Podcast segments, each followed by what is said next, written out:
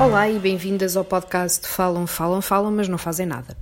Sendo a minha primeira vez aqui, a tentação é tentar criar uma espetacular primeira impressão, mas aviso que do tentar ao conseguir pode ainda demorar algum tempo.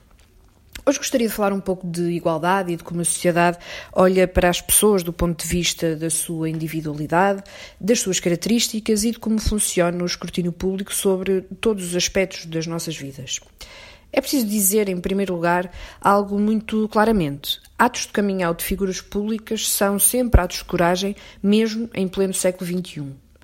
Esse ato é ainda mais relevante quando se trata de figuras públicas ligadas à política, na minha opinião e, uh, inquestionavelmente, ajudam a normalizar algo que, infelizmente, ainda é visto como fora da norma, entre aspas.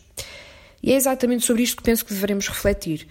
Por é que na nossa sociedade estes atos ainda têm tanto significado? Conhecemos e sabemos o caminho que tem sido percorrido nos últimos anos de quebrar preconceitos e avançar na conquista de direitos na lei. Mas também sabemos que eh, esses avanços, demasiadas vezes, não correspondem na totalidade à forma como a sociedade olha para esses mesmos direitos. E por isso é que os preconceitos são difíceis de erradicar e as mentalidades tão difíceis de mudar. Numa sociedade em que o preconceito não existisse, a própria noção de sair do armário perderia sentido, porque neste caso os armários seriam demodé. E é por isso que valoriza a afirmação que a Sandra Cunha fez da sua orientação sexual. Ela, muito simplesmente, disse: Não ando com cartaz, as pessoas heterossexuais também não andam. Tão simples e tão direto.